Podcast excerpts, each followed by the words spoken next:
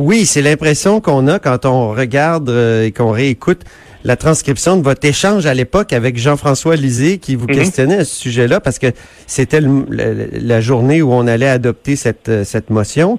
Mhm. Vous disiez, ben, on pourrait juste avoir un seul formulaire qui, par la suite, serait utilisé par les deux agences de revenus. Donc ça, est-ce que ça pourrait être considéré comme un- euh, une formule qui respecterait la motion unanime de 2015? Donc un seul formulaire, mais les deux agences de revenus seraient euh, maintenues, là, e- existerait, ferait une sorte de perception quand même.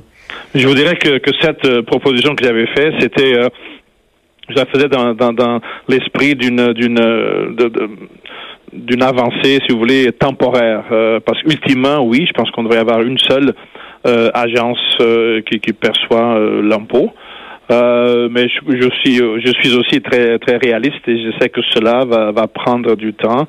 Euh, et entre temps, euh, je pense que les deux agences euh, peuvent travailler ensemble pour simplifier les choses. Et euh, une des façons de simplifier les choses, ça serait d'a- d'aller vers un, formulaire euh, unique.